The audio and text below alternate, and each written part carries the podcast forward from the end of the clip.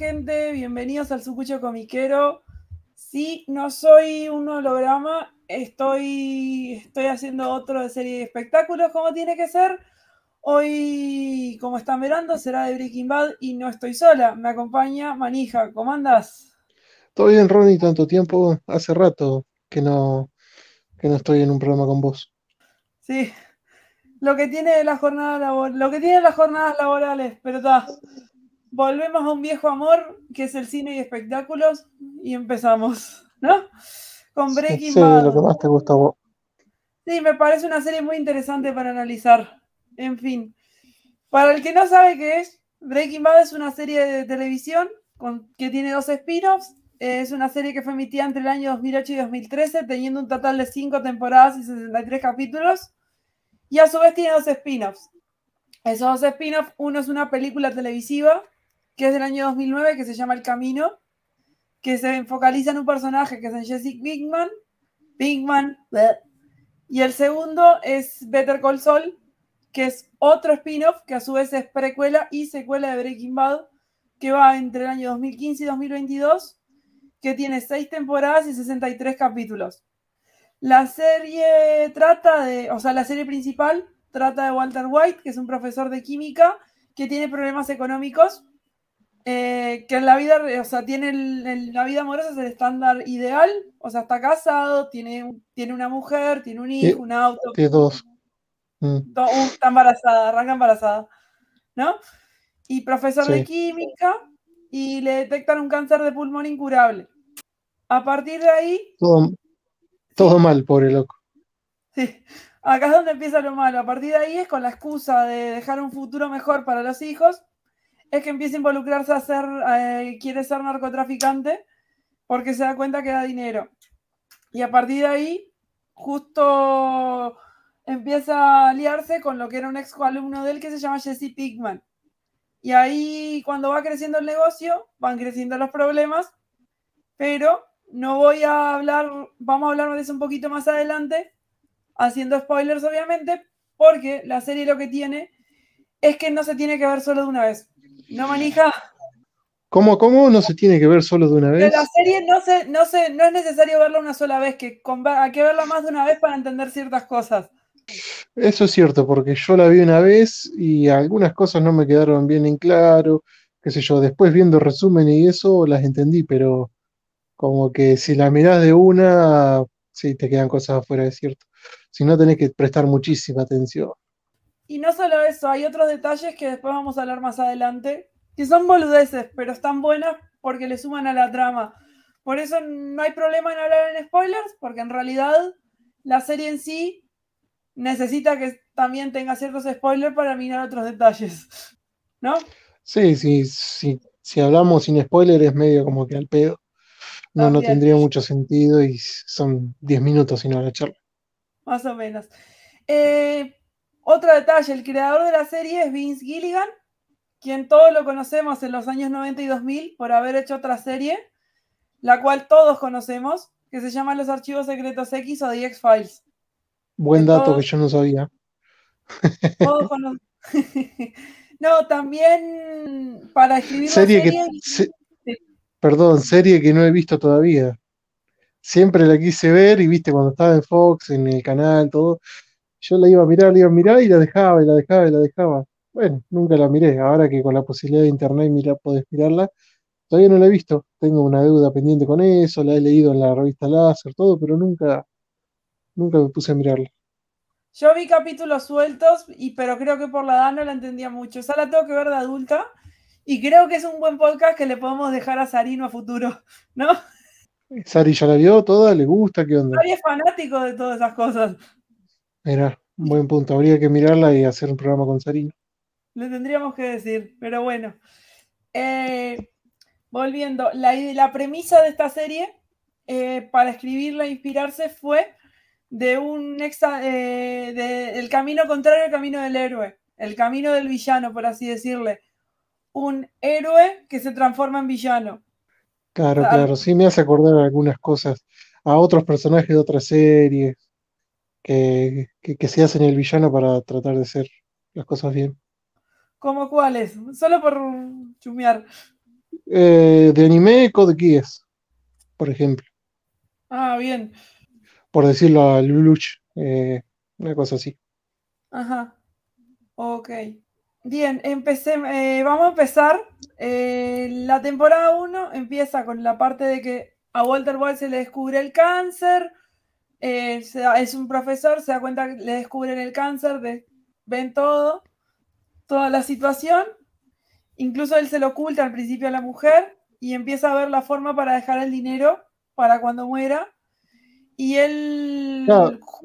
Sí, Claro, porque se pone a pensar en todo eso por el tema de que él, al ser simplemente un profesor, como que el sueldo no, no le sirve para vivir, puede llegar a tener algunos ahorros, además es un tipo que, te lo muestran muy, muy calmado, pero en realidad eh, oculta cierto rencor por algo que le pasó, porque él había fundado una empresa con, con, un, con una amiga y un amigo, creo que eran, ¿no?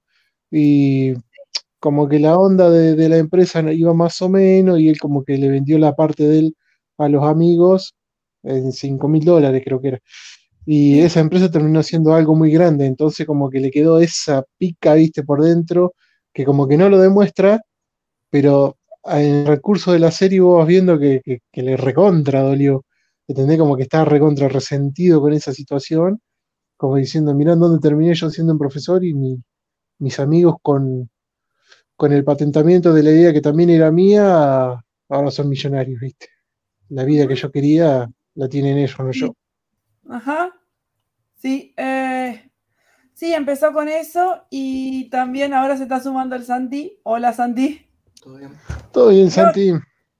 Estamos empezando la primera temporada, no solo eso, sino que trabaja como profesor de química, está en un lavadero de autos también como trabajo adicional para poder mantener su estilo de vida, tiene un hijo discapacitado, lo cual eso es importante para futuro, ¿no? Sí, además eh, que con todos los problemas que él tenía, además de que era profesor y se le burla a los alumnos, él eh, al trabajar en el lavadero, sus propios alumnos le llevan los autos, o sea, autos recaretas, y como que se burlan de él, ¿viste? Eso también, sumado a todos los problemas que tiene, un problemita más, que se te cagan de risa tus alumnos que tienen más que vos.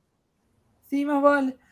Y ahí es donde él va con un va con Hank, que es su cuñado. Él va ahí y va a una incautación de drogas y se da cuenta que era ahí por donde tenía que ir y ve al exalumno escapándose y se hace el boludo para después reclutarlo. Claro. Ve que se mueve mucha guita y, y Hank, qué copado, qué personaje copado, me gusta muchísimo el personaje Hank. Sí, el Es- personaje le pone Hank- toda, sí, Igual a mí me Es- gusta es- más bueno. En esa temporada también se desarrolla el personaje de, de Marie, que es la hermana de Skyler, que es la esposa de, Ja- que es la esposa de Walter.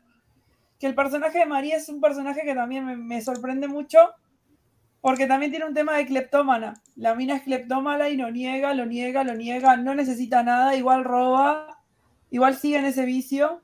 Y es como Sí. otra especie de mostrar adicciones de otra manera.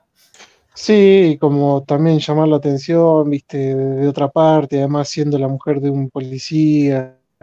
Es, eh, es- esa parte está buena, sí. Y Trasca, cuando la agarran se ofende, viste, cuando la descubren. Sí. No, que yo no robo. ¿no? Sí, ¿cómo voy a robar yo que soy la mujer de un policía? No.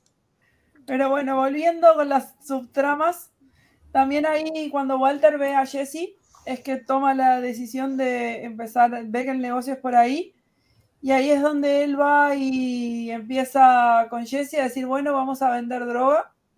Al- compran todo el material, compran una minivan, se van al desierto y Claro. arranca. Claro, porque el tema es, es que él ve la, la droga que, que se produce, que es esa que venden en la calle, y como que es una mierda, digamos. O sea, él, él enseña la. Sí, le enseña lo que, la pureza que puede llegar a tener, que es mucho mejor de lo que se vende en la calle. De ahí nace todo el tema, y, y llega a tal grado la pureza, creo que era noventa y pico por ciento, que, que toma la, la forma azul, eh, la, la- la droga. Entonces Sí, va por ahí también. 99,99%. El porcentaje, Sí, justo. Bastante, bastante, ¿no? casi 100. Sí, no, no, es, es imposible eh, hacer un, un 100 perfecto porque lo habían dicho cuál era, cuál es el método, eh, por eso es 99,99. No, no, no existe el 100 perfecto, pero si no, es como que lo hubiera tenido en ese sentido. Sí. Claro, pero al ser profesor, él encontró la fórmula para hacerla bien, bastante, bastante pura, entonces. Sí. Eso fue lo que, que desen- desemboca tantos problemas después, porque al, al aparecer en la calle algo tan fuerte, tan puro, como que se le vienen todos los traficantes. Sí, y ahí es donde empiezan todos los traficantes a querer venir ahí, a querer robar la fórmula. Primero van a la van. Ahí es No. donde se. ¿No? Sí, sí, sí. Mm, Primero van a la van, tratan de sacar la receta, los matan. Después vienen. Después vienen más personajes vinculados, como es el Tuco Salamanca, que está medio chapita. Uh, de los mejores personajes. Mm. El Tuco, cómo me caí de risa con ese personaje, estaba demente el hijo de puta. Además, eh, gracias a Tuco, eh, terminan haciendo Heisenberg después. Sí. Igual de esos, a mí el que me gusta es el que tiene. Ese, a mí me gusta más el personaje de. El personaje de Víctor, el, el- el abuelo que está en silla de ruedas. Ese me Ah. gusta más. Ah, sí, sí, el viejo. Eh, El capo, cuando era el. Sí, el capo. Sí, sí, sí, el capo capo era. Sí, que él lo tiene básicamente, Tuco lo tiene reclutado en la casa, porque es el único pariente que tiene vivo, que eso lo explican después, que vamos a hablar en, que eso después lo podemos hablar en, eh, en Better Call Saul, en la secuela. Pero está Sí, bueno cuando- eso. Y también están buenas las formas de cuando ven todo este quilombo, tienen que esconderse de la policía y Jesse va y se hace el drogado y Walter Bay aparecen pelotas por ahí, como diciendo, estoy loco. Es que la- la- todos los problemas que tenía los superaron y como que andaba medio perdido ya, pobre. Sí, Sí, el como que senil. Senil es la palabra. Sí, sí, Porque lo que justo ustedes estaban hablando de que Walter lo trataban como que era el pobrecito, el viejo, es más porque él se sentía, él mismo se sentía que como hombre eh, no, no, no, no, no daba respeto ni para sus alumnos. Por eso era que, que tanto lo, lo- lo maltrataban los, los mismos alumnos. sí. Por ahí como va Ni siquiera mano. Por- por lo sexualmente menos- como... Sí, por lo menos por donde yo vi la mano es, es más así, es como que él mismo sabía que, que era un ente, que no servía para nada en ese sentido. Entonces cuando vio este tema de, de la droga, que en sí todo empieza para poder ayudar a la familia. Su principal motivo era, Sí, antes Sí. de su enfermedad, era dejarle la mayor eh, plata a la familia. Y ahí también entra dos personas más que no sé si ya hablaron de esas dos personas. ¿Cuál Eh, es? de Jesse, sí, No, eh, estoy hablando de, de los amigos de ellos que tienen la, la, la- la fábrica. Sí, sí. De Gretchen, sí, Sí, sí, eso sí, sí. que Y aparecen muy poco, pero son personas muy fundamentales para saber la vida pasada de Walter, porque se cuenta, es lo que más se cuenta es eso. Sí, que en realidad le sacaron Claro. una idea y el loco tipo siguió resentido por eso. Hmm. más que sacársela, él se las terminó vendiendo, entonces como que el boludo fue él por venderla por 5 mil dólares. Él no quiso seguir el proyecto, eso fue en realidad lo que- Sí, lo que había pasado. Porque no le ve como que era bastante negativo en algunas cosas, entonces dijo, esta no va a ir, me agarro los 5 mil dólares, ya fue, y terminó siendo algo grosso. Entonces, como el resentimiento que le nació de eso, que en sí fue por culpa de él, pero bueno, necesitaba culpar a alguien, él. además de, porque no podía culpar de las enfermedades de otras personas, entonces a alguien tenía que culpar de algo. Sí, incluso cuando vio todo esto, la mujer es que va y quiere ir a Gretchen y a Elliot y él dice, no quiero, me manejo solo. Sí, ahí vas viendo cómo va madurando el personaje, de ser medio boludo, medio sumiso a, a terminar volviéndose hijo de puta. desquiciado. Y desquiciado en cierto momento y muy frío en otros, con, muy controlador en otros. Y después de esto, tipo, va empezando con esto y es donde aparece el otro personaje que es el cual tiene la secuela, que es, que es Saul Goodman. Pues cuando ve que el negocio se le empieza a ir de las manos porque empieza a irle bien, empieza a... Otro de los- ¿Qué? Otro de los personajes de la serie.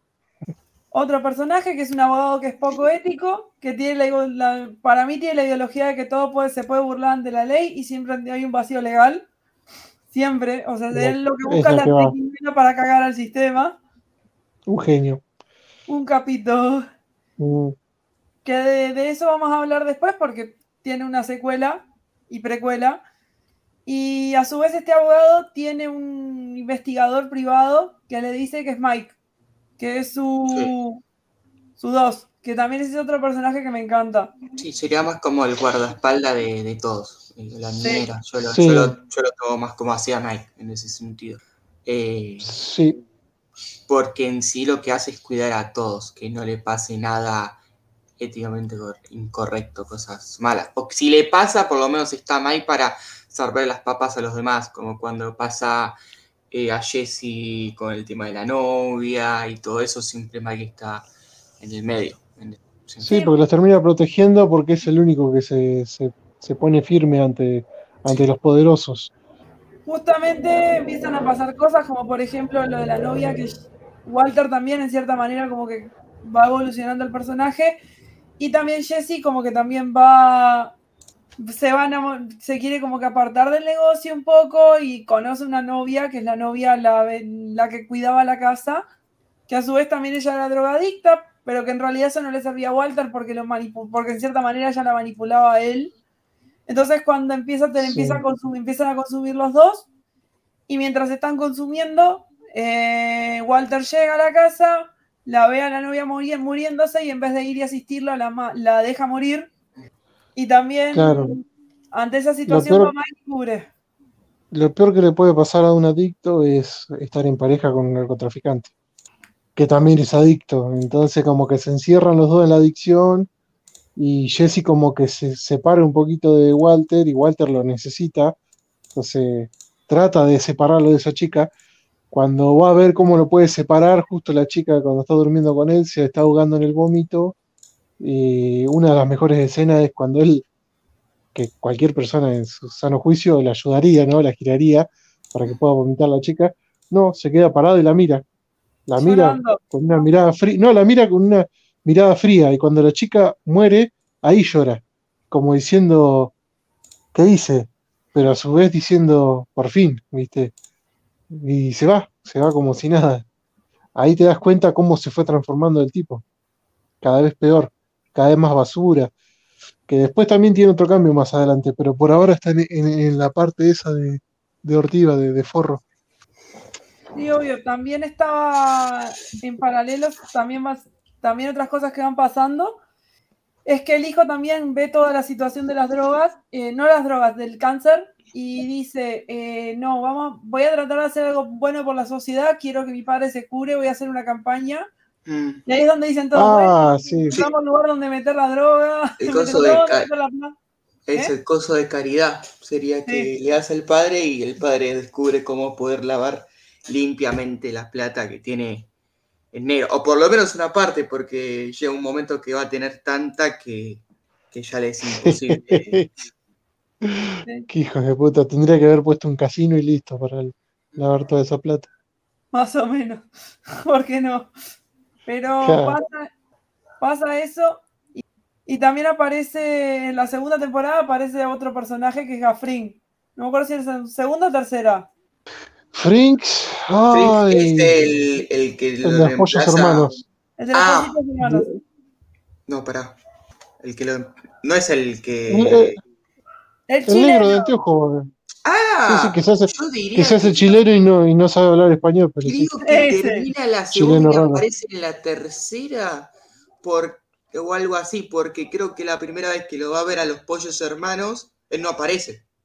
No, No, es que no aparece, aparece. sino que él está ahí, pero no, eh, Walter no lo ve y no le, no, le, no le gusta. Entonces hace una segunda reunión, se queda hasta tarde y recién Walter descubre que, que él es el, el capo, en ese sentido, que es una persona, como vos lo ves, común y corriente, una fachada que tiene. Pero no me Sí, acuerdo. anda en un auto viejo, tiene un local, un tipo muy correcto, muy, Eh, Eso mismo, sí, muy sí. limpio, muy todo, y muy Sí, no perfeccionista en ese sentido. No te da pinta de narcotraficante para nada. Ayuda mucho a la sociedad, eh, hace donaciones, caridad por todos lados. Entonces vos decís, este no puede ser el capo. Capo narco. Es el, es el cagador más cagador de todos los cagadores. Aparte, en parte lo hace por venganza, pero bien. eso lo explican también en otro. En, en- en- en realidad lo explican en, el- en la secuela, en, la, en Better Call Saul. Pero da. Le- incluso también estamos viendo cómo, el- o sea, y así y la segunda, ya estamos entre la segunda y la tercera. En la tercera es cuando empieza el- a ver el, el negocio, empieza a afectar el matrimonio de Walter, porque Skyler se está comiendo todo el garrón y Skyler también en cierta manera se está como que dando cuenta con quién se casó y no, no se siente contenta. Es en esa misma temporada que se come al jefe Skyler. Sí, se coge al jefe y le chupa un huevo y se lo dice al, se lo dice al otro como si nada. Mm, Pero la misma Skyler también se enoja por lo, lo que está haciendo Walter, pero cuando ve la platita se queda mocha. Y en vez de enojarse, irse a la mierda, separarse, irse con el jefe, eh, se queda con Walter y le termina ayudando a limpiar la plata. Es más, le da ideas, lo ayuda. Eh, compran el, Sí, ahí eh, compraron eh. el lavadero, ¿no? Sí, ella, Sí. ella fue la que da la idea del lavadero. Sí, ¿entendés? Entonces, ella se queja de cómo es él, pero ella es igual o peor que él. Sí, pero en cierta manera también ella tiene su freno. A pesar de ser su compás moral, en cierta manera como que también le pone un freno, pero es como que tienen ahí una relación medio extraña, por así decirlo. Sí, Mm. más, era más, terminaba siendo como más laboral que otra cosa ya cuando. eh, Pero a su vez también, eh, como él no rendía sexualmente antes por cómo era al principio de la serie, Mm. eh, más adelante en, estas, en estos momentos, él se termina volviendo más, se, se despierta la química sexual entre los dos y terminan siendo lo que eran antes. ¿Entendés? Vuelve ese amor, ese, esa piel entre los dos. Todo por los quilombos estos, que termina siendo la, falopa y la guita. Sí, pero en realidad no sabes si es por la falopa la guita o porque realmente se quiere. Pues es una relación muy rara. También en esto, cuando empieza a venir Gus, eh, Gaspring, empieza también todo el tema de. Se dan cuenta que no quiere contar con Jesse porque se da cuenta que es un drogadicto, de- un drogadicto, lo manda a rehabilitación y le manda a su capito, a su capo jefe, que es Gail, que ese es otro buen personaje, que es un ¿Cuál es químico. Gail? Gail es el químico que Es el químico. El que estaba de antes, en realidad. Sí, él estaba de. Ah, Estaba de antes. sí, sí, sí, sí, sí, el que estaba antes. En realidad lo que Fring quería hacer es que cuando pueda matar a Walter White era que Fring se encargue de la droga. Pero ¿cuál es el tema? Eh, Walter le hacía tan bien la meta esa que ni Fring podía eh, replicarla como la hacía él. ¿Entendés? Eso Sí, fue, fue el Porque el otro me parece que llegaba al 70, me parece el otro loco. Sí, el otro no, no, El no, otro no llega- no químico, llegaba tanto. revés, el otro No, el otro, aunque te- tenía más títulos que, que Walter, en ese sentido, porque en, una- en varias Sí. escenas lo muestran, que tenía muchos más títulos que él, eh, él, él sí decidió meterse en esto, como de una, ¿entendés? Walter lo encontró, la salida. El otro no. El otro es como que se metió y no le importaba. Ese también es otro, eso que tienen, sí. Sí, también está el tema de que cuando se da cuenta lo quiere matar a Walter y el otro se da cuenta y va y lo manda a Jesse a matarlo directamente. pobre Jesse. Ahí, esa es la, es Siempre la le, primera Walter le come la cabeza, lo manipula para, para que termine haciendo cosas. Un hijo de puta, Walter. Es, eh, en esas partes fueron donde me enganché muchísimo con la serie yo. Cuando veía cómo lo, lo manipulaba a cosas. Porque empezó, para, a mi gusto, eh, empezó bastante lenta la serie. Por momentos, por cosas que primera pasaban, por Cuco Salamanca que La primera temporada es porque es como se, se empieza todo. Es lenta la primera temporada. Sí. Eh, nosotros Claro, también porque, estamos, viste, yo- acá estamos pasando muertes también muy importantes, tipo Sí. eh, Tuco Salamanca es creo que el primero que muere, si mal no recuerdo. Después aparecen los hermanos, que son dos villanos muy bien hechos, Sí. gemelos, que, que directamente no hablan y para mí Los Sí, calladitos. yo les creo que un cachetazo los literalmente. dos primos. Los dos primos, hermanos, no sé bien, bien qué son, no, no, no hablan directamente. eh, también ahí, ahí es cuando creo que se empieza a dar un poco de cuenta cómo viene la mano, porque está el enfrentamiento, y Walter estaba casi como en el medio del enfrentamiento en un momento, y pues empieza a sacar un poco de ficha, pero nada, va, por ahí. Por eso para mí son, son muertes importantes en el sentido de cómo van pasando de, jefes, de los que tenía Walter, a ya en parte Walter a veces no sé, eh, no tener jefes en un momento, que termina pasando también, y volver a tener un jefe poderoso, pero que ese jefe tenía más jefes también. Era como que él tampoco controlaba los suyos cuando matan a los, a los hermanos.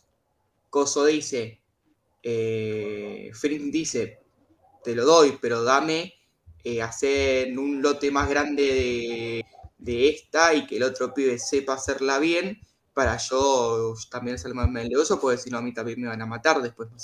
Ese es el tema porque el cártel en un momento pasa la frontera, los capos del, nar del, cártel para ir a buscarlo, que es la mítica escena donde están en ese, en ese casa como fabricada, y ahí es donde le dicen al chavo. Los containers, eso, sí.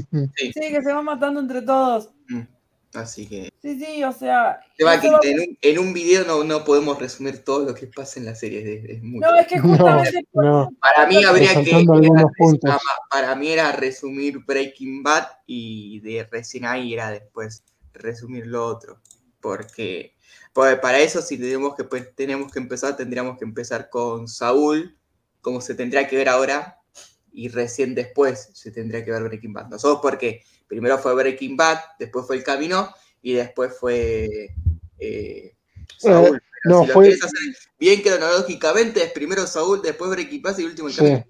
O en realidad, si lo querés hacer cronológicamente, te tenés que saltar las partes en, blanco y negro de, verte con Saúl, ver verte con Saúl, ver Breaking Bad y ver las partes en negro. Y pero ahí también te perdés partes de, lo que le pasa a Saúl, porque Saúl es así también, ojo, eh, no, no es que te perdés, te perdés partes.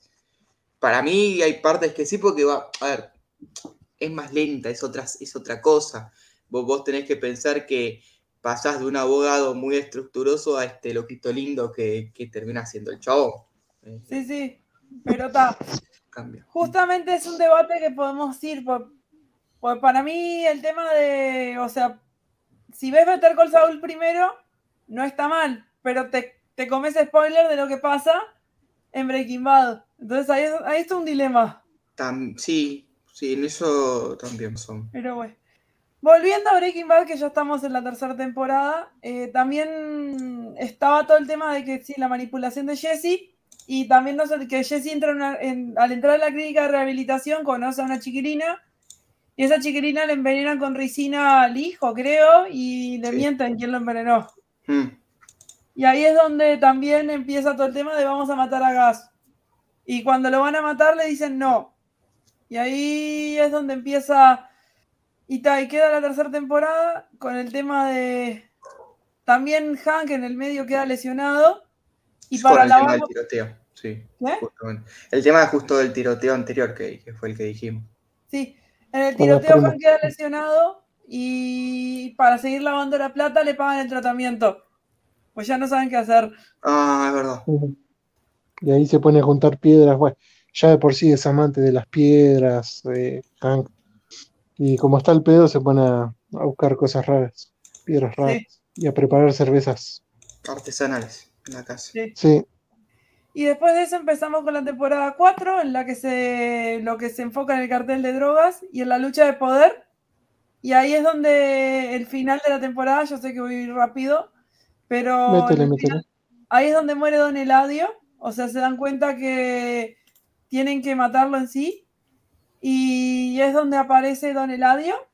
Y lo termina por, venganza, termina participando eh, para matar a Gafrin que pone una bomba en el asilo de ancianos y lo termina matando.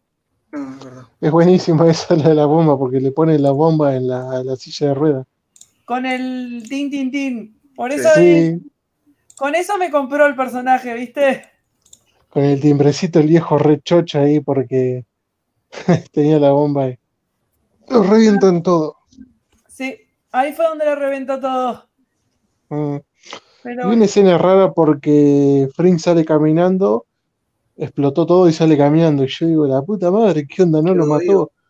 Y ponen otro plano así de acá y la mitad de la calavera tenía, del, del cráneo tenía. Era buenísimo. Y ahí te muestran lo metódico que es, porque él en realidad se estaba acomodando la corbata como hacía, como hacía siempre, ¿viste? Que siempre agarraba, Sí. se acomodaba la corbata. Sí, sí, hasta último momento con esa perfección que tenía de, de todo ordenadito, todo limpio, todo bien. Incluso cuando, cuando amenaza en. Esto me lo comí de la temporada, de estas temporadas, cuando amenaza a los otros de no hagan ninguna cagada, va, se pone un sobre todo, agarra un cúter, mata al tipo, se saca el cúter, se lava. No, como, que si nada, ¿viste? Y vos Sí. lo mirás y decís, puta, ¿no? En fin. Después viene la temporada 5, que es la. Uy, la temporada 5, que es la última. Ahí es donde ellos se deciden ir por su cuenta. Hacen acuerdos con. deciden ir con Mike. Y ahí es donde encuentran el negocio de Madrigal en Europa, que es de donde dependía Mike. Y ahí es donde vienen todos los nazis, los locos de mierda, ¿no? Y todos esos que triangulan las que es la empresa la cual triangulaba a los pollos hermanos. Y después, tipo, no, no son como los mexicanos que si bien tenían todo lo que es, todas sus locuras, estos directamente si no, no cumplen, los van y bala. Incluso así fue como pasó con todo el tema de la situación en sí, ¿no? De, ya estamos hablando del tema de la familia, de que lo matan a, a. Hank y todo eso. Sí, estamos en esa. Sí, sí, sí, a mí eh, después ese, esa parte no me gustó nada, nunca me gustó esa temporada. Tipo, para mí hubo un bajón muy grande. Primero de, de- villano, como ustedes lo quieran llamar, eh, no sé, no, no, no me pareció bien eh, que la metanfetamina la, la hagan ahora en, en el coso, ¿cómo se llamaba? Que lo hacían en los lugares de fumigar, lo hacían con las carpas como de circo. No sé, Sí. no, no, no me, no me pareció. No, no me, no me gustó. Tipo, es una temporada que no me gusta. Lo único que me gusta es la muerte de cómo muere Ham. Es hermosa esa, esa, esa, esa muerte. Pero lo demás Sí. es como que no, no, no A mí me encantó el cliffhanger, cómo encontró el tema de que Hank encontró que era, lo, que era el otro. Ah, sí. Eso sí. Eso también. Eso sí. Y que se da cuenta y están en la casa los dos. Pero Estaba cagando en el baño, abre un libro mientras está cagando y encuentra, encuentra eso. sí, que justo se estaba curando de, del enfrentamiento, creo que era. Eh, ya había Sí. salido de- del hospital. Sí, sí, o sea, de la manera más boluda fue de que se enteró. Eso, eso la verdad me encantó mucho. Y ahí es donde también él empieza a arengar a Jesse para que se entregue, no quiere. Vienen los alemanes, le afanan el dinero, le dejan lo mínimo necesario, le matan a Hank, lo entierran, lo dejan al otro que, se, que, que viva su vida. Y ahí es donde tipo, ahí es donde él paga para irse a la mierda y le chupa todo un huevo hasta que va, se va a la mierda. Buenísima, buenísima la parte de la tienda donde, ¿qué no? La tienda de aspiradoras, ¿no? Sí. Estaba la fachada, era del tipo que vende aspiradoras que te, te saca del país, te, te da otra identidad y toda la bola, por cierta cantidad de plata. Y después le decía, che, ¿con cuánta? Creo que le había dicho, ¿con cuánta plata te vas a quedar? Una cosa así, le dice el viejo a Jess. Creo que le quedaba un millón de dólares o 600 mil dólares, no sé qué mierda. Y el tipo le dice, mirá, si tenés una vida tranqui, no te das grandes lujos, podés vivir tu vida con esa plata que tenés, sin laburar, sin nada, sin llamar la atención, sin meterte en más problemas. Como que. Y Jesse después va y se pone a comer papa frita por un dólar, ¿viste? Esa era, esa era la comida trasca que vivía comiendo porquería. Sí, sí, eso estuvo bueno. Y también él ve la situación también cuando se va a Saúl y él, y él cree seguir, seguir, él cree seguir controlando todo y se da cuenta que no. Incluso el cáncer le vuelve y cuando le vuelve el cáncer él se va a la mierda y él mirando cosas, el pasado ve como Gretchen y el otro se hicieron los pelotudos y ahí va y se calienta y dice, vamos, vamos, me la voy a romper contra todos y los termina matando a todos, ¿no? Y ahí es donde incluso también es el tema de Jesse en sí, que lo deja escapar y va y mata a todos a balazos. Él se muere también y Jesse se libera. ¿Quién se muere? Pobre Jesse. eh, Walter. ¿Estamos- ¿Está confirmado eso? Sí, obvio. Sí, sí, ahí sí muere. eh, ¿Muere Walter. ahí? Sí, muere ahí, Muere muere ahí. al final del último capítulo. Mm, Sí. Es que nunca quedó como confirmado que, que muere. Ese es el tema. Bueno, está lastimado, toca los tanques de, de- de mezcla, como diciendo, mirá por dónde se empezó, mirá Sí, que sí, todo sí, sí, esto. de la parte de abajo me acuerdo, Ah, pero eh. como que no, no, no te muestran la muerte, eso quiero decir. Por eso yo me quedo a veces con, con la duda si, si murió o no Un murió. velorio, una cosa así, decimos un En entierro. realidad, Sí, en Saúl como que nunca hablan de él como que está vivo, así que en realidad está muerto. Mm. Cuestión que que sufrió, pobre Jesse, sufrió, pero lo tuvieron encerrado, lo tuvieron encadenado, lo tuvieron bajo tierra, Mm. se le murió la novia, de, de todo le pasó por el Lo chaval. tenían de esclavo. sí, lo Sí, tenían de sí, esclavo en un momento. sí. era ya en una parte como que, que ni hablaba, porque era, fue tanto el peso que él tenía, porque Walter no estaba y él era el que sabía la fórmula, que era el que tenía que Sí. hacer todo. Incluso en el final, cuando lo tiene que le dice matame, y le dice no quiero, me voy a la mierda. Mm, Se cansó, ¿viste? Sí, varias veces reventó Jesse y, y se largó a llorar así como que no podía hacer algo, cosas que a Walter no le pasaban, Walter las tenía que hacer, las hacía. Jesse cuando tenía que ir a matar los a los dos chabones estos en, el, en una plaza, eh, fue redecidido todo, pero iba, iba mal, o sea, le podrían haber pegado un tiro y lo habían matado de acá que levantaba el arma, hasta que apareció Walter en el auto y los pasó por arriba, como si nada. Se baja y el que quedaba vivo, listo, le reventó la cabeza, cosa que Jesse no podía hacer. Sí, o incluso cuando, incluso él también cuando le dice que no lo quiere matar, cuando se va en el auto, se va llorando, que uno, uno se queda en duda de si es llorando de tristeza, llorando de felicidad o llorando de qué. ¿No? De rabia, puede De ser también. rabia.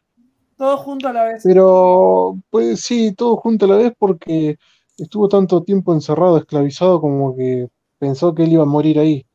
Y de repente vino la persona que lo metió en todo ese quilombo y lo liberó, ¿entendés? Como que se, se le encontraron tantos sentimientos al chabón. Y quedó, y quedó también- un buen final esa parte. Sí, y la, cuando otra- la otra la parte final- ¿Sí? No, igual, la última que me olvidé es la, la parte de la. La parte que él, él va y se despide de todos, que le deja el dinero a los hijos y hace todo. Y la parte que le dice a la otra, Ah, por favor, deja de decir que no cocino. Deja de decir que cocinas por nosotros porque el dinero nuestro ya sobra.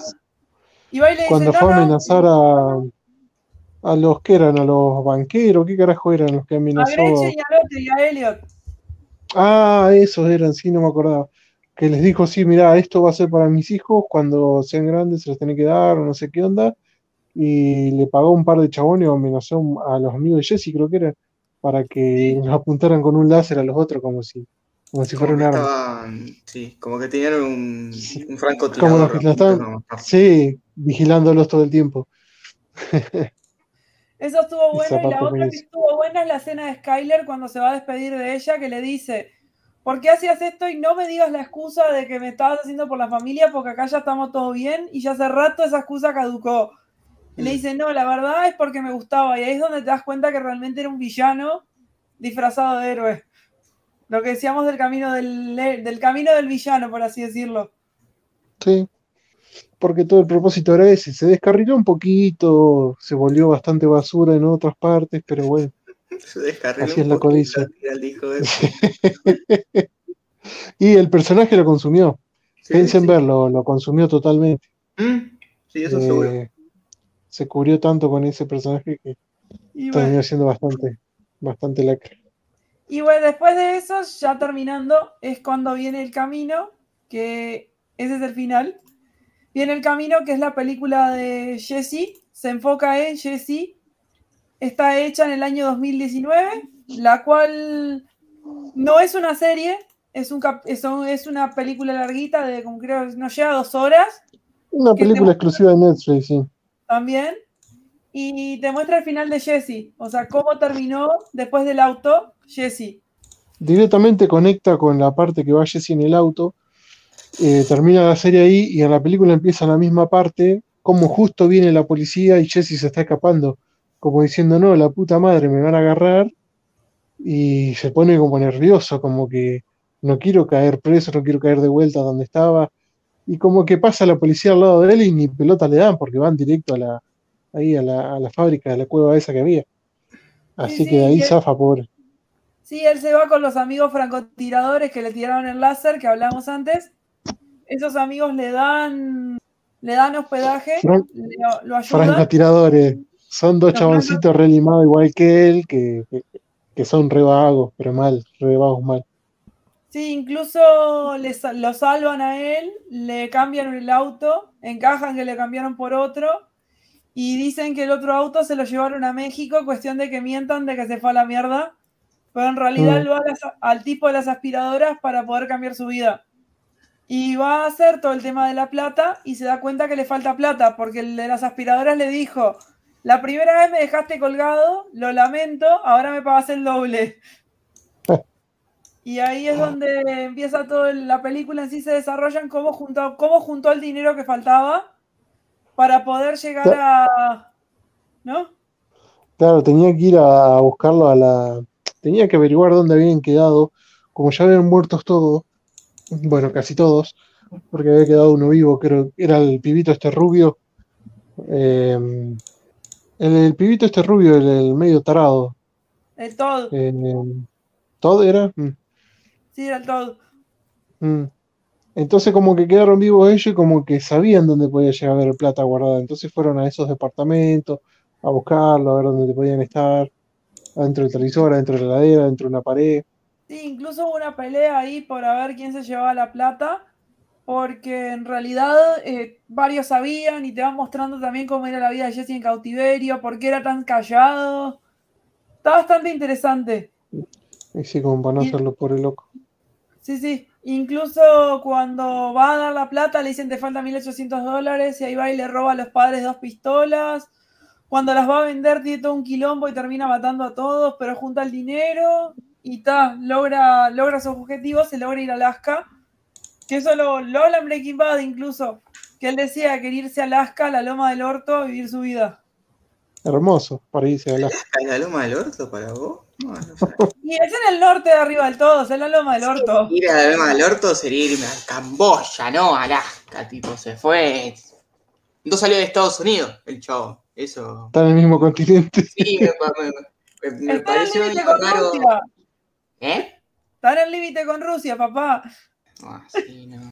Es de Estados Unidos, tipo, no se fue del país directamente el chabón, eso es lo que estoy diciendo. Cruzó Canadá y se fue a la, se fue a la nieve, pero bueno. Sí, Pero eso se hubiera quedado en Canadá. O si hubiera cruzado Ah. el continente, la mierda. No es mala eso. Tiene el barquito para cruzar a Rusia y acá no pasó Mm. nada. Pero bueno. No, acá, acá igual de la película no puedo hablar porque la verdad como no, no la vi. Es como que cuando llegó la película yo había terminado la serie y para mí dije, para mí acá está, terminó perfectamente la serie. No tengo que ver claro, la, la película solamente te cuenta qué pasó con Jesse después de la serie, nada más. Es, es eso, Sí, sí, sí, es no, no, el no, camino de Jesse. sé- sé por dónde va la mano, tipo, pero no. Algunos huecos que quedaron ahí, toda esa bola. No, y- está bastante pero está muy buena la película. Me parece un cierre justo, no me parece que, me parece que está bueno que no se fueron al carajo con el largo, me parece que estuvo bien. La película estuvo buena. Lo Claro, que porque sí- los cabos, esos cabos Sí. que quedaban por cerrar, eso. Fue ideal. Sí, sí, o sea, el cierre justo de la película. Me pareció que estaba bien eso. Así que por ese lado me pareció que estuvo buena. Me pareció darle un buen cierre. Y ahora viene el tercer personaje, que es el, el spin-off, que la verdad todo el mundo decía que iba a ser una bosta, pero terminó siendo espectacular, que es Better Call Saul. Que en realidad es un Jimmy que vos lo ves al, al inicio. Eh, es un personaje que vos lo ves, es un loser, por así decirlo siempre vive a la sombra del hermano. El hermano es el que menos le. El hermano no le da pelota. El hermano lo trata como mierda. Lo menosprecia. Lo manda a cualquier lado. Y lo trata mal.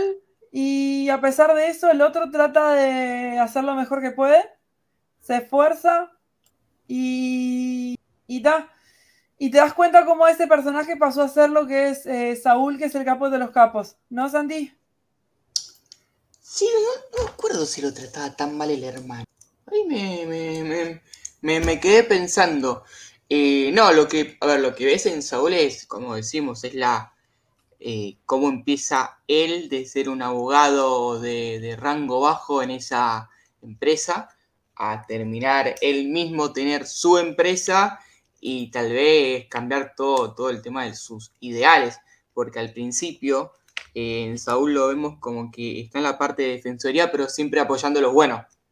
Y ahora pasa a apoyar los malos. Es como que va, va, va haciendo también ese cambio ese de que, de que tal vez los buenos no son tan buenos y tal vez los malos le lo pueden ayudar en, en su vida.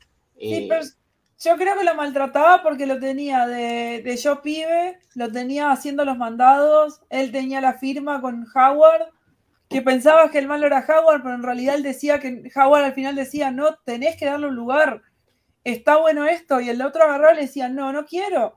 Y te das cuenta que tipo que en realidad el malo no era Howard, que es el otro socio, porque en realidad él y Chuck, que es el hermano, eran, dueños, eran dueños de una firma que se llama HHM, que era la mejor consultoría del, de la ciudad.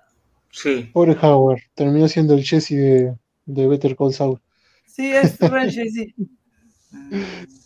Pero bueno, pero veías como el tipo, tipo, realmente era, trataba de hacer algo bueno y siempre lo el Jack era el que lo, le decía, soy yo el sobre, soy yo el que te digo que no.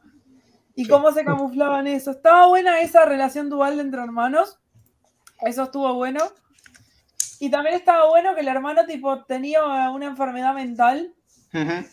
Porque en realidad decía que tenía alergia a la electricidad, que la electricidad le hacía mal, que todo era el siglo pasado, pero en realidad era un bocho de mierda con todo el tema de... De conspiraciones, de que lo seguían antenas, sí, algo así era. Era buenísimo. Qué se locura ponía, de lo se, ponía, se ponía el sombrero lleno de... Ah, ¿cómo se llama esa mierda que... De film no era de film, eh... no, no, no, tiene otro nombre. La manta de plástico esa. Es eso, eso. Sí, nada, no, estaba, estaba muy pirada en un momento. Sí. Y también en eso te aparece un tercer personaje, que es el personaje que también va a marcar todo, que es Kim, que también es otra compañera de Jimmy en este momento. Sí, sí, como su eh... novia, podemos decir que era. Sí, eh, su novia. Sí. Su novia, luego esposa. Pero. Sí, novia, creo que había empezado siendo ex y después volvieron a ser pareja. Eh, ahí está, sí. Sí, eran ex pareja y después se volvieron a, a, a unir. A casar. Sí, a unir, También, sí. También te muestran a Mike como el vendedor de. como a Mike aparece ahí también. Pero no Mike siendo Mike, sino siendo un simplemente un cuidacoches.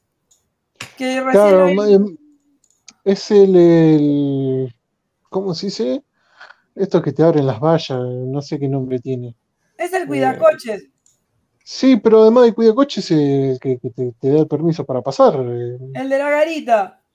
Sí, ese. No me sale el nombre. Que recién le habían matado al. Le habían matado al, al hijo y estaba buscando la forma para Mm. ganar dinero para pagarle a la, a la cuñada y a su nieta. Sí, para tener el futuro de la nieta, más o menos lo que hacía Walter. Sí, pero la diferencia es que él lo trataba de hacer de manera honesta y se pasó al lado oscuro. No es como Walter que se fue al carajo. ¿No? Eh, sí. Pero está. Lo que tiene es que Kim también es un personaje que, tipo, si bien es el compás moral de Jimmy, ella también tiene su dejo oscuro. No es que, tipo, no es una persona tan santa como Skyler que dice, no, sos el inmoral. Ella, tipo, no, sos el inmoral, pero dame más. Incluso participa en sus estafas. En una finge ser Giselle para. para finge de nombre y finge todo para, para sentir adrenalina. Sí. Me acuerdo de esas partes, varias partes que empiezan a, a eso. Porque primero ellos, entre ellos tenían un juego de, mm, de ¿cómo se dice? Ay, no me sale ahora. De, de retarse mutuamente para tratar de hacer algo. De, de mentir, hacer como ir y conocer a una persona y mentir adelante a esa persona. ¿Te de ese juego? Eso querés decir. No, no, no, no, no, no, no. Es un juego que tenían entre ellos dos que se divertían de esa forma. Como que chamullaban a una persona e inventaban historias ellos. Para No sé si se acuerdan de esas partes. Sí, sí. Mataste ahí, ¿eh? Sí, que no. Sí, como la de la tequila, que tipo fingían ser Giselle para robarse, que se robaron el tapón de tequila. Mm, Que ese tapón de tequila también aparece a futuro, que aparece en la temporada, aparece en los flash forward, como que él nunca se olvidó de ella, pero bueno, me estoy adelantando. Y también está bueno el tema de que te muestran al tipo como que era un loser, que estaba en un salón de uñas, en un lugar de mierda, no lo quería nadie, todo nadie le quería, lo trataban como... Y así empezó tipo a tratar de hacer cosas tipo no tan honestas, tipo tratando de imitar gente y haciendo cualquier cosa para ganar público de gente. Y ahí es donde encuentro Estar- el caso grande. de- ¿Sí? Estar en una firma grande como ayudante, después terminar la carrera de abogacía por, por correo, ¿no? Y que no se la valoren como, como a los demás. Echarlo de esa firma o dejarlo de lado de la firma. Por el loco, sí, terminó en una oficina chiquita tratando de agarrar todo lo que podía. Y se dio cuenta de que podía agarrar casos que no agarraban las, las- la- los abogados grandes. Grande, que eran esos ca- sí, sí, que eran todos casos chicos, todos casos eh, Sí. boludos. Sí, eh, desde ¿eh? hurto, robo, Sí. terminó él agarrando todo eso. Por eso digo lo del tema del juzgado. Ahí se dio él cuenta que había un montón de laburo que nadie más lo iba a agarrar. ¿Entendés? Sí. Entonces le vino bien hacer toda esa tramoya y, y ir remontando con ese Sí, ahí sentido, con ese el prim- y ahí fue donde agarró el primer trabajo grande, que fue cuando estaba haciendo los testamentos de las viejas de, en, una- en un asilo. Mm, Y ahí se da cuenta que el asilo los estaba estafando. es verdad.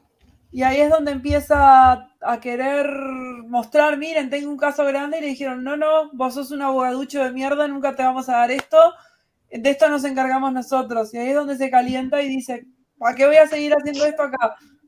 ¿No? Sí. Y también en la primera temporada es donde empieza el vínculo con las drogas, porque en realidad él, eh, habían unos chiquilines que estaban queriendo estafar gente, se ponían a chocar entre sí, mentían para dar dinero y quedarse. Y agarra a él y le dice, no, yo soy abogado, ustedes hicieron todo esto, les empezó a explicar toda la triquiñuela y le dijo, no, no, los quiero con ustedes. Y empezaron a hacer eso y a la, y a la persona que atropellan es a la abuela de Tuco. Y ahí es donde aparece Tuco con todos sus rayos. tocándole timbre. Sí. Que para el que no, para que sepan el- lo que es eh, Better Call Saul, conecta mucho con Breaking Bad, Sí. tiene muchísimos cameos Muchos y está flashback. bueno. Eso era. ¿Qué? Flashback son las palabras que tiene. No solo los flashbacks, los flash forward, sino que también los personajes de la serie hacen cameos. Y es interesante porque los cameos que hacen no es tipo aparecen en dos escenas, o sea, las escenas que aparecen le, le suman a la profundidad Breaking Bad. No es que Mm. tipo te aparece ahí diciendo hola, Sí. este es mi cameo. Sino que te van explicando cosas de por qué pasa esto, por qué pasa otra cosa. Sí, sí, sí. sí. Está re interesante eso. Pero bueno, después de eso, aparece en la segunda temporada, en la primera temporada, cuando se da cuenta de que lo cagan, con cuando le dicen, vení, este es mi caso, y le sacan los casos y lo tratan como miedo, dice, no voy a volver a ser un abogado honesto, voy a, voy a ser abogado como yo quiero. Y ahí es donde él consigue un trabajo en otro lugar, un segundo lugar, que tipo él puede ser el abogado más polenta. Incluso termina renunciando porque se da cuenta que no es lo que él quiere. Y ahí es donde también entra Kim en juego. Kim también se va del buffet, entra en otro lugar. Y cuando entra en ese otro lugar, eh, consigue un caso en coordinación con HHM, le juegan sucio, le sacan el caso. Y ahí es donde Saúl se calienta y le, y le hace una triquiñuela al hermano para cagarlo. Donde cambia los números. ¿Viste? Ah, sí. Era buenísimo eso. Todo para hacerlo parecer loco al viejo. Sí. Que también ahí es donde empieza todo el quilombo de que el otro agarra, le, confiesa todo y el otro lo graba. Y cuando lo graba, tipo, empieza todo un quilombo y le empieza a decir, pero vos no estás enfermo. ¿Por qué? Porque me grabaste. Y ahí empieza todo un juicio. Y en ese juicio le hace un buen, una buena jugada, porque le dice, no, vos no tenés problemas como vos pensás. No, sí, yo los tengo, no. Entonces, ¿por qué tenés una batería en el bolsillo? Una batería de teléfono. Y el viejo cuando agarra así, saca del bolsillo y Saúl le había puesto una batería. Si el chavo, si el loco fuera, ¿cómo era? Eh, ay, no me sale el- lo de la enfermedad que supuestamente tenía. Bueno, si fuera alérgico, eh, si fuera alérgico, ya se hubiera sentido mal, pero en ningún momento se sintió mal teniendo la batería en el bolsillo. Mm. Ahí lo mandó al muere el viejo. Y ahí él gana el caso, pero pierde el tema de ejercer por un año y ahí como que lo va dejando cada vez más como un loco de mierda. Se termina suicidando. El otro que el otro quiere tratar de ser amor y paz y lo terminan cagando por todos lados a Howard. Siempre le termina siempre, siempre termina mal parado el pobre tipo, ¿viste? Le te da pena al final. Sí, bastante. Ya, le, ya de por sí la, la mujer de Howard como que lo ignora, eh, en la casa todo mal, en el trabajo todo muy respetado, todo tipo muy prolijito, todo, pero sumado a todos los quilombos que le trae Saúl, por el Sí, loco. o sea, en una le fingieron que era cocainómano y tipo y la gente se lo creía y él decía que no y la gente se lo creía igual, como que era un Cocainómano, que, que andaba con prostitutas de- en horarios de, de trabajo, que las tiraba del auto, eh, que, que estacionaba en los parkings de discapacitados, cuando le corre el cartel a donde está el auto de él. Esa es buenísima. Sí.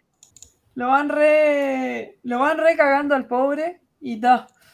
Pero lo, lo que Sí. también está bueno es que también te van mostrando el cartel en sí. Porque el cartel en sí, cuando, cuando pasa lo de Tuco, aparece otro personaje que es Nacho. Nacho Varga, que es otro personaje que es pariente de los Salamanca. No es pariente de los Salamanca, pero pertenece al cartel que es como el matón de Víctor Salamanca, que no aparece en silla de ruedas. Acá aparece caminando. Sí, porque estaba más, estaba más joven. Ahí. Sí, aparece más joven y caminando. Lo cual a todos nos que, tipo, cuando ves eso te choqueas. Que es tipo, wow. Eh, porque en, en realidad te terminan mostrando por qué terminó en silla de ruedas el viejo. Mm, también, la verdad. Que en realidad fue todo por culpa de Nacho que lo quería matar. Ujú. Que en realidad lo iba a matar Mike, pero en realidad Gaffring dijo, no voy a no lo tenemos que matar porque este mató a mi pareja. Y ahí explican lo de la pareja, de lo de la pareja homosexual, que en realidad él tenía su pareja homosexual y fue y se la mató como por vendetta. Y él dijo, no, no, la vendetta se la voy a hacer yo. Y ahí es donde lo para el otro. Y en cierta Claro, la manera... lo- pareja. Sí. La pareja de Fénix era el creador de Pollos Hermanos. Sí. Sí, sí, él era el creador y como él, el otro le mandaba el negocio, hizo todo eso. Mm, Incluso también cuando pasa eso, el otro se da cuenta y contrata y le dice, vas a trabajar para mí, pero encubierto. Y ahí es donde tipo quedan la espada y la pared, porque en realidad Víctor lo, lo quería obligar al padre a hacer las cosas mal. Y en realidad el padre le decía, no quiero salir del negocio de la droga, no quiero que estés más acá, por favor, sé honesto con la vida. Y la verdad el padre es otro gran personaje, el padre de Nacho. Sí, un tipo muy correcto, laburante, que lo quiere encaminar siempre al hijo y el hijo como que siempre toma las peores decisiones. Y Y cuando una vez cuenta Que se quiere rescatar no puede, sí. Ya está Sí, sí. metido hasta, hasta las bolas, pobre loco. Sí, pero ta- el Nacho dentro de todo tuvo un gran gesto. Ya sé que me irá la última temporada, pero por lo menos tuvo el gran gesto en la última temporada de sacarlo del negocio. De mentir que estaba muerto. O sea, como que hizo toda una manipulación para que el padre quedara fuera. Lo sacó. Sí, Eso estuvo bien. Y después de eso empieza toda la vinculación con Madrigal, que Mike empieza a vincularse con Madrigal. Después Kim empieza a, a dirigir a Saúl, hacia la transformación a Saúl. Y también empieza a venir otro personaje que es Lalo Salamanca, que cuando ve El todo el tema de, del Lalito, ¿no? sí. Qué loco lindo, ¿no? Otro loco de mierda. Que cuando él ve todo el tema de la silla de ruedas, Gaffring lo salva al otro, lo deja mal y le dice, te voy a dejar en silla de ruedas y hecho mierda a propósito para que sufras lo mismo que estoy sufriendo yo. Que la verdad eso es re cruel, pero está re interesante. Y el otro va y es el, el Lalo, es, el, es otro pariente Salamanca y va a investigar qué mierda está pasando y él se da cuenta de todo. Y cuando y de a poquito va probando todo e incluso se hace empieza a, a querer manipular a los a los a Saúl y a Kim, los quiere tratar de manipular y ellos tipo como que no quieren al principio, pero después quieren y después en el medio viene Howard a la- de la nada a decirle que eran unos estafadores, que no sé qué, no sé cuánto, que los iba a delatar y va al otro y le dice pum y les pega un balazo y lo mata. Sí, así sin más. Pobre Howard. Me dio una lástima cuando se murió ahí, te juro. Y fue muy de sopetón, muy de sorpresa que, que aparezca el Lalo y le reviente la cabeza. Sí, fue Como tipo. que te quedás. La puta madre, sí. Sí, te quedas tipo, no, este era re buen personaje, ¿qué pasó acá? ¿Por qué? ¿No? Sí, antes que sigan haciéndole cosas por Howard, mejor morirse. Sí, no. Y después también, eh, cuando pasa eso, Nacho también lo terminan ejecutando. Que en realidad lo iban a ejecutar por toda la situación porque se, se, se destapa la mierda y él se termina suicidando. Y sí, no dejó que lo mataran y se mató eso, lo que él, lo que él eligió. Eso fue lo mejor. Como diciendo, me dejan acá libre. Y después, tipo, con Kim y. con Kim y Jimmy, volvemos a esa trama, porque tipo. Son como dos tramas paralelas que se van entrelazando.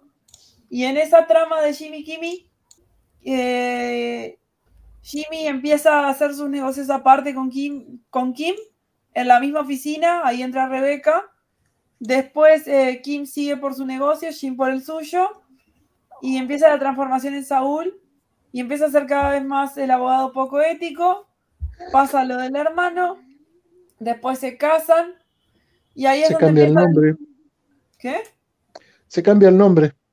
Se cambia el nombre después de todo el juicio y dice y que va a llamarse Saul Goodman. La otra empieza a ver como que algo, algo raro está pasando y en realidad es que él está cambiando la moralidad a ser lo que es el poco moral abogado. Y él empieza con el tema de su casa, de generar su negocio, de querer hacer el vacío legal. Empieza con toda esa situación y ella también en cierta manera se va alejando de él. Y después de lo del asesinato, toma la decisión de divorcio y separarse y cada uno por su cuenta.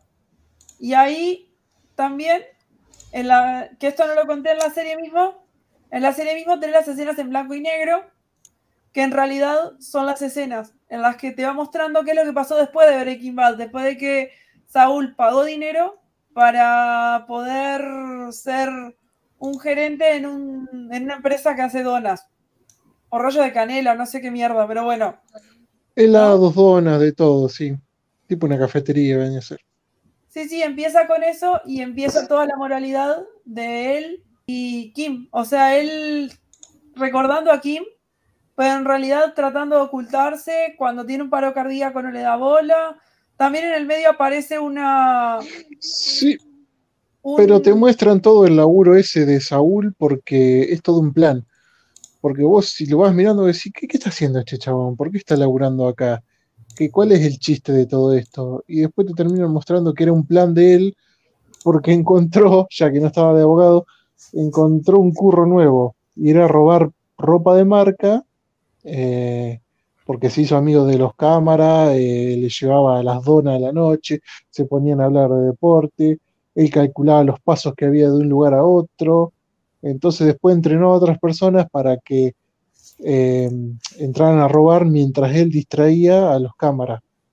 Entonces de esa forma él, ¿qué hacía? Lograba su objetivo, estaba contento, pero la plata no le importaba tanto, le importaba haber conseguido eso, eh, haber podido cumplir lo que él quería, porque después era ropa que había que revender, pero el chiste en sí de todo lo que te mostraban era el, plan que él tenía estaba funcionando. que en realidad era volver a todo lo que era moralmente gris, que en realidad es Sí. exactamente lo mismo. También te muestran qué es de la vida de Kim después de lo que pasó, que en realidad es una funcionaria, una secretaria, dejó la abogacía, es una secretaria en Florida de una tienda, que en realidad es como una especie de gafrín, que también tiene su metodicidad, siempre hacía lo mismo, ¿no? no quería cambiar, quería seguir apegada a lo mismo, no la veías como una, como alguien activo que quisiera moverse, ¿no? Mm, Y después de eso, cuando pasa todo lo de Breaking Bad, él llama a Rebeca para pedirle ayuda, para seguir. Rebeca lo manda a cagar y le dice chau. A no ser que hubiera dinero, no le daba bola, le dio dinero, le dijo cómo andaba la, cómo andaba la situación. Ahí es donde cuenta que tipo que Skyler se entregó, que Marie empieza a contar toda la situación de todos que varios se fueron del estado, que hay gente que se escapó, hay gente que está presa, ¿no? Claro, y entre medio de eso te pasan unos flashbacks de, de Walter y de Saúl, Sí, cuando estaban encerrados en la habitación, la calefacción, todas esas cosas. Que ahí vuelven a aparecer lo- los personajes sí. de Walter y después Jesse. Y también te muestran ahí, cuando va haciendo ese flashback, te va mostrando qué es de la vida de cada uno y al final Kim termina dándose cuenta que tiene que pagar por los pecados que hizo y va y confiesa lo del asesinato de el asesinato de Howard y hace justicia por él. Cuenta cómo fue todo, porque en realidad quedó como un caso muerto porque apareció un zapato en la loma del orto y un Claro. zapato en la loma del orto y el auto. Pero ese era justo ella, en sí ella metió la pata porque era una de las, de las, ¿cómo era? Saúl tenía ciertas cartas bajo la manga y una de esas era contar sobre el asesinato de, de Howard. Pero cuando él le dijo a- al grupo de abogados ese que tenía enfrente, miren, yo les puedo contar cierto asesinato, quién fue, cómo se murió, dónde está, qué pasó, eh, de Howard. Y los tipos le miran y le dicen, no, no, ya nos enteramos.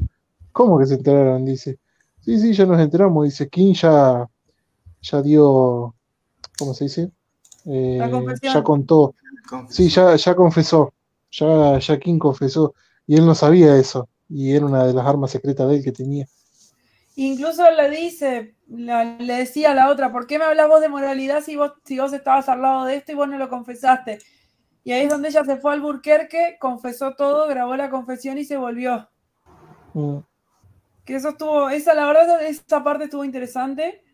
Y después a la larga Saúl termina confesando todo. O sea, primero iba a tener una, una, lo agarran, iba a tener una, hay una condena muy chiquita y al final termina dándose cuenta y confiesa todo y queda, en- queda en la cárcel y Kim va a visitarlo. Claro, porque con- si él, si él aceptaba la, la condena más chica, caía King con él. Entonces, si él se quedaba con todas las condenas que eran más de 100 años, eh, King se salvaba. Entonces él eligió salvarla a King y quedarse preso él. Después de haberse enterado, enterado de que King ya había confesado lo de Howard. Y también está bueno el final, que en realidad terminó exactamente como empieza la, la primera escena, que, era, que eran los dos fumando afuera, un cigarro, que uno se lo roba al otro, y el, y el cigarro estaba color. Cuestión de que el cigarro era como que, como que la chispa entre los dos estaba encendida, pero como que nunca iba a pasar el amor porque ninguno los, porque lo- él iba a vivir en Cana y ella se iba a armar su vida. Fue muy. Y en realidad, el cierre de las tres series, eh, para mí, es como una metáfora de las actitudes que se toman ante la vida ante un problema. La primera, que es la de Jesse, que es darse cuenta que te equivocaste y querés salir del problema. En la de Saúl, que es negar el problema y evadirlo hasta, la- hasta que lo tenés que afrontar y pagas las consecuencias. Y el de Walter, que es justificar las acciones y me chupa un huevo todo. ¿No? ¿O no es así? Sí, Sí. no, no, a ver, no sé. eh, Mike tuvo sus temas, idas y vueltas tantas veces que es como que yo no le daba tanta bola yo. En ese sentido, todos, porque estaban enfermos todos, y se dan cuenta. Creo que es lo que más quiere transmitir en sí toda la serie, es que todos estaban enfermos, con cada uno con sus problemas puntuales. Entonces, no sé si quería volver, no volver, a mi entender, ¿eh? Queda en cada uno eso. Sí, pero está, está linda la reflexión y la verdad el, el camino de la serie no es tanto el, sino todo lo que ves. Y también eh, lo que podemos ver es eh, la simbología, que es lo que yo miro, que es lo que mm, son los, como los datos curiosos, que hay, hay varios que uno no sabe. Por Sí. ejemplo, este es el primero. El, por ejemplo, cuando Walter mata a su primer víctima, el padre dice que trabaja en Tampico Muebles y cuando nace la hija, vos ves un paneo y ves que la, la cuna está hecha de, de Tampico. Y por eso lo que tiene de interesante es eso, las ciertas cosas. Por ejemplo, otro dato curioso es que ¿por qué son 62 episodios en las dos series? Porque el 62 va, rel- va relacionado a la tabla periódica con el número atómico del samadio. Y el samadio es lo que se usa para curar el cáncer. Ah, buen dato. Buena esa, ¿eh? Buen dato ese. Eso no. Sí, No notaste en eso. Otro dato es que en la introducción de, Bre- de Breaking Bad se ve la fórmula de la metanfetamina, se ve meth y se ve el número atómico también. Mm. El número Sí, molecular. eso. Sabía. eh, sí. Después el. Después el otro es el tema del alcohol. Porque, por ejemplo, Walter empieza con un vino barato y termina brindando con algo caro, con un whisky caro. Y también pasa lo mismo en Saúl. Si vos mirás, eh, empiezan con cervezas normales Mm. y después agarran el- el- la tequila esa, la que tiene la florcita. Sí, el zafiro ese, no sé cómo era el Zafiro. nombre. Mm. Y también otra cosa es que en la segunda temporada siempre te comes un spoiler si seguís el orden de los, de los capítulos. ¿Por qué digo eso? En la temporada 2 de Breaking Bad hay, si vos mirás ciertos capítulos que dicen 737 down over ABQ, que si lo pones en español, que son el capítulo 2, el capítulo 1, 4, 10 y 13. Si lo pones en español dice 737 cae sobre Albuquerque. ¿Qué es lo que pasa al final? Mm. El avión. Sí. El avión. Y en la temporada 2, si unís la primera letra y la última y las vas mezclando, dice Gas Spring is back. Springs is back. ¿Qué significa? Gas Spring vuelve. O sea, a todos los que aman los spoilers, ¿no? Vayan a mirar la serie de vuelta y presten atención a eso. Más o menos. También en las dos series hay un- una simbología de colores, que según cómo se van vistiendo, cuáles son sus ambiciones. Por ejemplo, el verde significa dinero, pero ese pasa más en Breaking Bad, en el dinero, que vos ves a, ves a Skyler con ropa verde, a, a Walter con ropa verde, a Saúl con ropa verde, eso es dinero. El rojo, que ese sí están las dos, significa que la persona está teniendo intenciones malas y está, y está como que haciendo las cosas mal. Por ejemplo, vos ves mucho a Nacho vestido de rojo, a Kim vestida de rojo, a Lalo vestido de rojo, o sea, los ves vestidos de rojo después de azul. De rojo significa que sus intenciones son malas, de azul que sus intenciones son buenas. Siempre los ves con la dualidad. Hay mucha gente que ves con dualidad y hay gente que ves con un color. Después tenés el color amarillo, que es miedo, que eso, por ejemplo, lo ves, lo ves a Jesse, Jesse. Mucho, Sí. mucho amarillo usaba Jesse. a Jesse y a Gas, que también lo ves con amarillo, con por miedo, después de lo que le pasó, ¿no? Después tenés el marrón, que es estabilidad, y el, bio- y el, que es el que usaba Hank, y lujosidad, que es violeta. Y después está el negro, que es malo, que algo malo va a pasar. Heisenberg. ¿Qué? Heisenberg. Heisenberg. Heisenberg, cuando se vestía todo de negro y el, el sombrerito negro. Sí. Y también esa perfección la llevas en el guion, porque ya lo venía hablando de que tipo, en la temporada 2 hay una parte que dice, ¿vienen de parte de Lalo? Y dicen, no, no. Y en, Break- y en Better Call Saul te explican por qué el venir de parte de Lalo, ¿no? Pues te explican toda la No, historia de quién es Lalo, por qué vino Lalo, ¿no? No, la verdad ni Otro idea. dato Me mataste ahí. otro dato curioso que tengo de Better Call Saul, cuando matan a Howard, ¿viste que aparecen fotos? Fotos de él buceando, fotos de como que de, de joda. Bueno, esas fotos las sacaron del Instagram. El Instagram Agarraron posta de él. Sí, agarraron su Instagram y sacaron las imágenes y las pusieron en el velatorio. Y también otro dato curioso es que si googleaste estafador Albuquerque, que ahí fue cuando, esto no lo conté, cuando se dieron cuenta de todo la gente que vivía en Albuquerque fue por un googlear. Si vos googleás lo que dice la señora, que es estafador Albuquerque Saúl o algo así, aparece el video, el primer video que aparece es el de Better Call Saúl.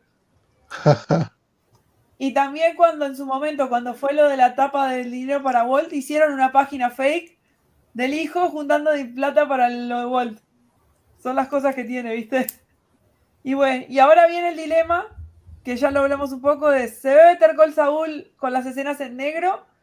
¿Se ve, ¿Se ve Breaking Bad, las Better Call Saul, después lo del negro, o vemos todo junto? ¿O ves, todo, o ves las series en orden? Yo en mi caso, como lo vi, estaba bien. Por primero vi Breaking Bad, después vi El Camino y después vi Saúl. Porque Saúl no lo empecé a ver desde la primera temporada. Creo que iba a la tercera temporada cuando yo me enganché. No, o la cuarta, la cuarta me parece que iba. Porque me enteré del spin-off cuando vi el, eh, te lo resumo. Si Ah. no, ni me enteraba que existía eso. Sí, claro, pues yo ya había visto Breaking Bad y miro, te lo resumo para ver qué onda. Y dice, no, lo de Saúl que tiene un spin-off que después tal vez haga- hagamos un video. Claro, No ahí ya iría la primera o segunda temporada de Saúl.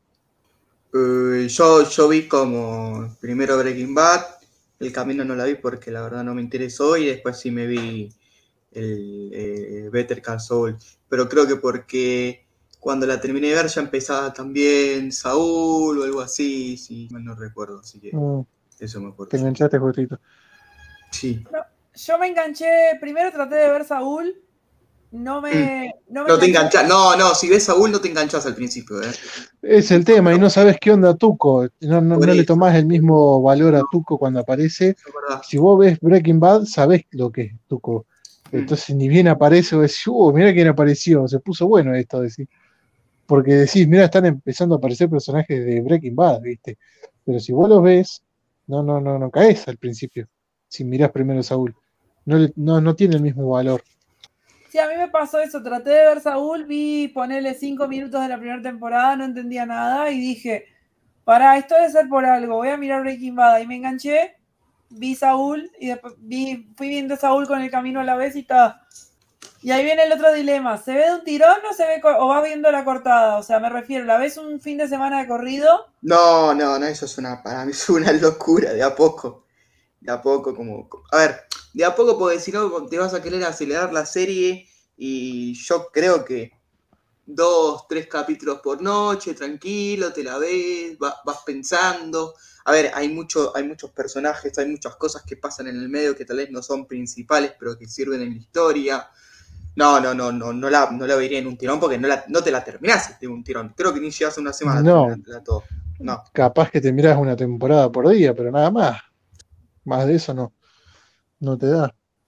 Yo Pero sí, yo sí. Lo, yo lo empiezo a mirar y qué sé yo, miro uno, dos capítulos por día, tres a lo sumo. Pero más de eso no. Pero me gusta eh, ver que esté disponible y mirarla cuando yo quiero.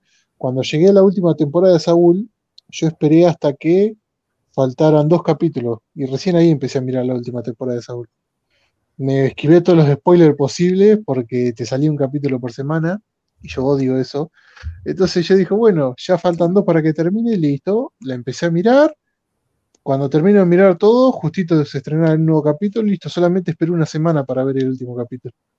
Ah, vos no tuviste que esperar dos años como yo para el final, para la última temporada. Ahí casi me muero, boludo. No, no, no, es lo mismo que Juego de Tronos. Yo Juego de Tronos, por ejemplo, lo empecé a mirar eh, antes de que se estrenara la última temporada. O sea, me miré de corrido todas las siete temporadas. Mm. Llegó la octava, eh, yo terminé de mirarla y al mes se estrenó la octava temporada. Así justito me dio. Ah, no, yo sufrí como una condenada, pues tipo, sufría como una condenada mientras pasaba una temporada y otra, y entre la quinta y la sexta sufrí como una condenada, pues fueron dos años. Porque No, en realidad, me, me- me come la cabeza eso. Me pasó con Peaky Blinders. eh, lo miré todo joya y las últimas dos temporadas tenés que estar esperando tanto tiempo, bajón. Tenés que volver a remirar todo. sí, sí, sí. Pero bueno, eh, no, yo tipo, la verdad, si la tendría que volver a ver, la verdad yo recomiendo que esta serie la vean ahora que está completa, porque no, no hagan la gran suicida mía de verla cortadita, porque te juro que era, es, horrible. Véanla, entendías la verdad es una joya es una joya de actual.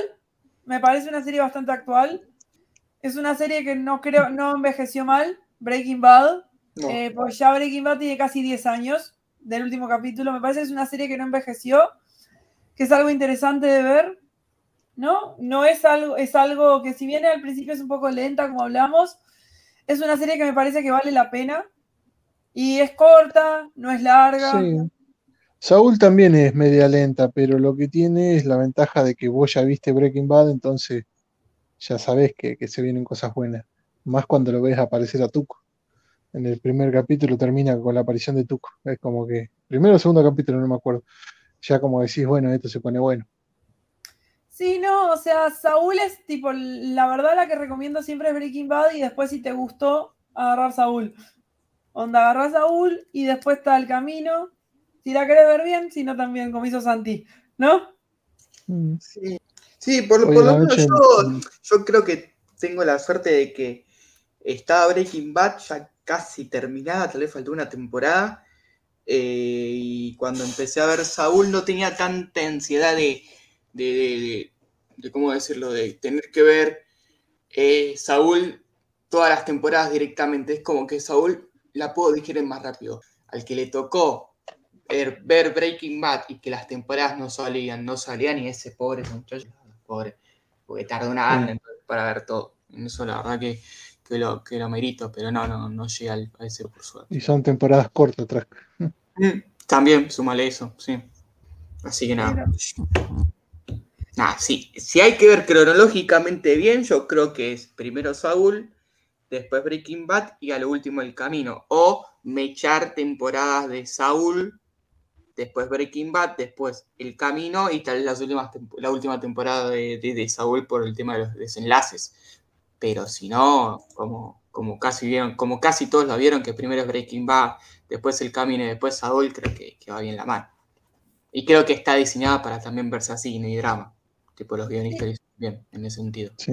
Y aparte, también Vince Gilligan hizo la grande que te deja todos los cabos, todos los cabos cerrados. Y la verdad, Mm. después de ver el último capítulo de Saúl, no tenés ganas de ver nada más de Breaking Bad. Decís, ya está, está perfecta como está. Me la cerró perfecta. No hagas más nada, por favor, no la toques. Sí, sí, sí. La verdad, en eso, chapó por Vince Gilligan y por suerte ya dijo que no quiere hacer más nada. Así que, gracias. No quiere ¿No? hacer más nada que. Ah, con, con, con, con, la- con las cosas. No, no como que. lo- Relacionado a Breaking Bad, no quiere Ah, hacer más está bien. nada. No, no es que me lo retiraste, porque parecía como que me lo habías retirado de la escena directamente el chavo y me No, quedé, está pero- pensando en otras cosas y No. tampoco creo que toque X-Files, que es su otro éxito, así que está con otras cosas. Perfecto, muy bien. Tipo, supo dónde terminar el chabón. Eso, eso Y es la bueno. verdad, en eso, O tal vez, no sé, tal vez, tal vez en 10 años más aparecen todos vivos y se reinicia todo de vuelta. ¿qué? ¿Lo van a poner al Walter Jr. a cocinar droga? No, ah, es, buena esa, al, al, al bebé. Sí, esa no está A mala. ¿eh? Holly, a Holly, a Holly, Holly, A la- Holly A la nena, no es mala. No, sí, porque el otro no, el otro no puede ni moverse, pobre, pero la nena no estaría mala, ¿eh? Bueno, en fin. En fin. ¿Esto es todo? ¿No? ¿Algo, algo más que quieran agregar? No, creo que lo hicimos bastante bien. Acortado, bien, para lo que es Breaking Bad, que pasan tantas cosas. Sí, todo el tiempo pasan cosas, es Sí, cierto. no. Si quieren saber más cosas, miren, miren la serie. Está disponible en Netflix, así que usen Netflix para eso. Y bueno, esto fue el Sucucho Comiquero. Espero que les haya gustado y nos estamos en la vuelta. Nos vemos.